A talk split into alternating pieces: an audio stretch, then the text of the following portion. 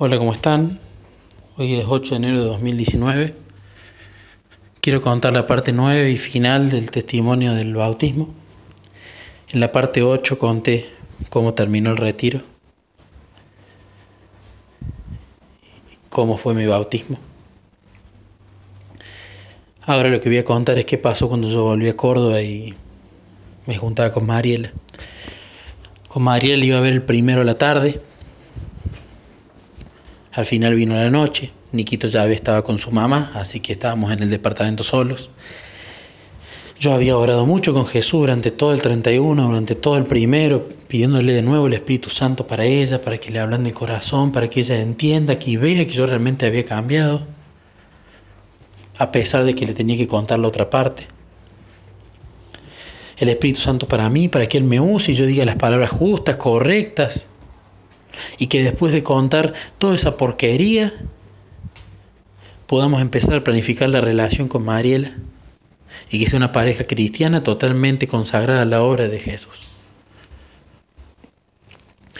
Vinimos a la noche, ya estaba contenta, me dio un abrazo, le di un beso, yo estaba muy contento de verla, pero dentro mío estaba muy nervioso porque no sabía qué podía pasar. Yo humanamente pensé, bueno, esta otra parte no es algo tan grave, entonces, ella va a ver, si ya ve que la pareja es de Jesús, por supuesto que le va a doler y quizás se ponga mal o quizás se enoje, pero yo sentía que la pareja estaba ante todo. Y le conté la parte que faltaba, le expliqué las razones. Que si bien es cierto, no le fui sincero la primera vez que le conté era porque yo pensé que ella se iba a ir y no iba a volver. Y después cuando ella quiso probar de nuevo, yo no, no pude porque no quería lastimarla más y tenía miedo. Pero le conté cómo Jesús me lo mostró. Y ella se puso furiosa. Estaba muy mal, estaba furiosa. Definitivamente no quiso saber más nada conmigo. No se quiso quedar. Quiso terminar la pareja de una vez por todas.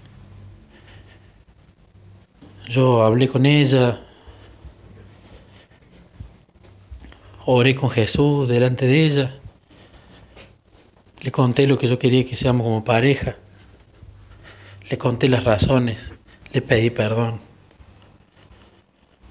Pero nada resultó. Ella quiso irse, no se quiso quedar a cenar. Y se fue. Se fue a su casa. Por supuesto me bloqueó del teléfono de todos lados. Y yo me quedé muy triste hablando con Jesús, no esperaba que pasara eso. Y fueron pasando los días, yo oraba mucho, le pedí a Jesús por toda su familia, le pedí a Jesús por ella. Mi ex suegra me mandó un mensaje devastador, donde lo más pequeño era que yo no valía nada, que no tenía respeto por la familia, por nada. Y fue muy fuerte eso, yo le, envié un audio a mi suegra pidiéndole disculpas de nuevo, diciéndole que yo les quería mucho y que yo iba a estar orando siempre por ellos, aunque no me quieran nada, aunque piensen que era una basura. Y estos días, esta semana ha sido un infierno. Han sido días muy difíciles.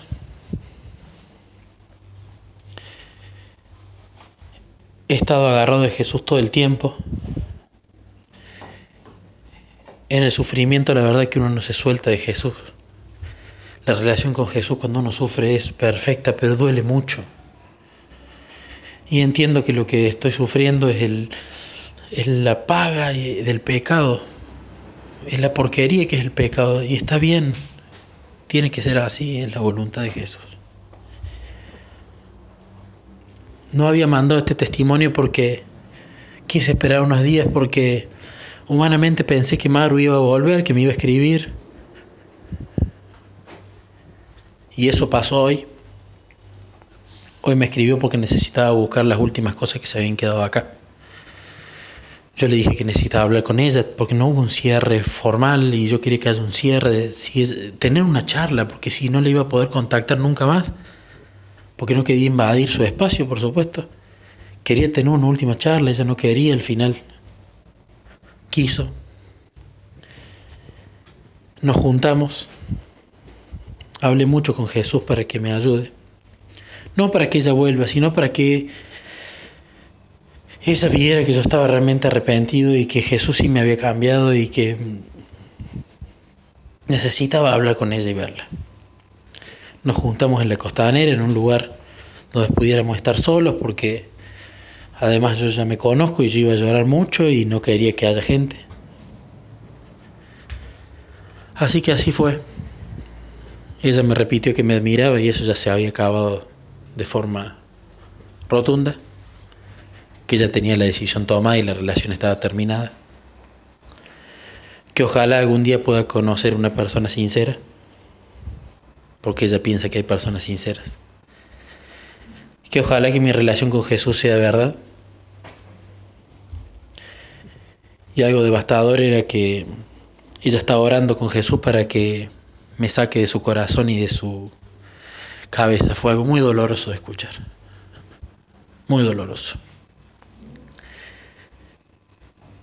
Y yo hablé con ella llorando, muy triste. Yo la amo, así que como la amo, le dije que la dejo ir. Porque creo que como la amo, tengo que dejar que Jesús haga su voluntad con ella. Sea conmigo, ¿no? Que yo voy a orar por ella todos los días y por su familia. Así que aunque ellos se olviden de orar, van a tener a alguien que va a estar hablando con Jesús para que ellos estén bien. E hice un pacto con Jesús, hermanos. Un pacto que sentí en mi corazón. Cuando yo dejé el alcohol, yo sabía que si me lo prometía a mí no lo iba a dejar. Que si se lo prometía a otra persona no lo iba a dejar, se lo tenía que prometer a Jesús. Y ese día yo le agarré a Mariela y le digo, Jesús, Jesús, delante de vos y delante de, de Maru, te prometo que hoy no toco una gota más de alcohol nunca más. Esto fue hace casi un año y Jesús hizo su trabajo en mí y nunca más volvió a tocar una gota de alcohol. Y sentí en mi corazón y vi confirmaciones de que yo tenía que hacer este pacto con él. Así que le agarré la mano a Mariela. Durante toda la charla no la pude mirar a los ojos, estuve con los ojos cerrados, me, me ponía muy mal. E hice un pacto que sentí en mi corazón que tenía que ser así y que lo quiero respetar. Le dije a Jesús que yo a ella la voy a esperar toda la vida. Que yo veo que esta pareja estaba siendo dirigida por él, si no, no entendía el porqué de orar juntos, de meditar la Biblia, de que haya habido una reconciliación. Y le hizo un pacto a Jesús delante de ella diciéndole que o yo tenía que volver con ella si era de su voluntad y si no que prefería quedarme soltero toda la vida y servirle en su obra solo. Sin importar lo que piense la gente de un hombre grande sin pareja, no me importa. Yo sentí ese pacto en, mi corazón y quise hacérselo con Jesús. Así que así lo hice. Él decidirá si utiliza esta pareja, porque el único que puede reparar esta pareja es Jesús, un corazón que tiene que perdonar infidelidades, y el único que puede haber extirpado los pecados de la infidelidad y la mentira es Jesús, y el único que puede volver a unir a esas dos partes es Jesús, no hay otra manera.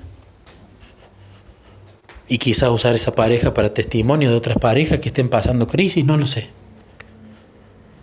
Pero el único que puede hacer eso es Jesús. Y si Jesús no quiere hacer eso, yo me consagro como un instrumento individual para Él, para hacer su voluntad y ser utilizado para su obra. aunque eso acarre sufrimiento, malos momentos, no importa. Es el pacto que yo tengo en mi corazón. Así que se lo entregué a Él. Y cuento ese testimonio no para enaltecerme, porque si lo que acá se contó es todo lo contrario, es para enaltecerlo a Él. No me interesa cómo vean en la iglesia este pecado mío. Yo sé que este testimonio le va a servir a, algunas personas. Y mientras le sirva a una, aunque 99 me critiquen, no me interesa. Este testimonio es para darle gloria a Jesús, para mostrar cómo Él guió mi bautismo, para mostrar cómo cuando uno le entre a su corazón lo puede obedecer para mostrar cómo Jesús muchas veces habla cosas que no queremos escuchar, pero que son necesarias. Para mostrar cómo el pecado duele. Y cómo Jesús al amarnos porque somos sus hijos, Él nos disciplina. Y para mostrar que Jesús es únicamente el que nos da la fe y por eso hice ese pacto que siento que es lo que Jesús quiere. Así que lo comparto, hermanos. Tienen total libertad de compartir este testimonio con quien el Espíritu Santo los guíe a compartirlo. Mi vida está consagrada a Jesús, así que mis testimonios son de Él y para todas las personas que quieren escucharlo. Bendiciones hermanos. Que estén bien.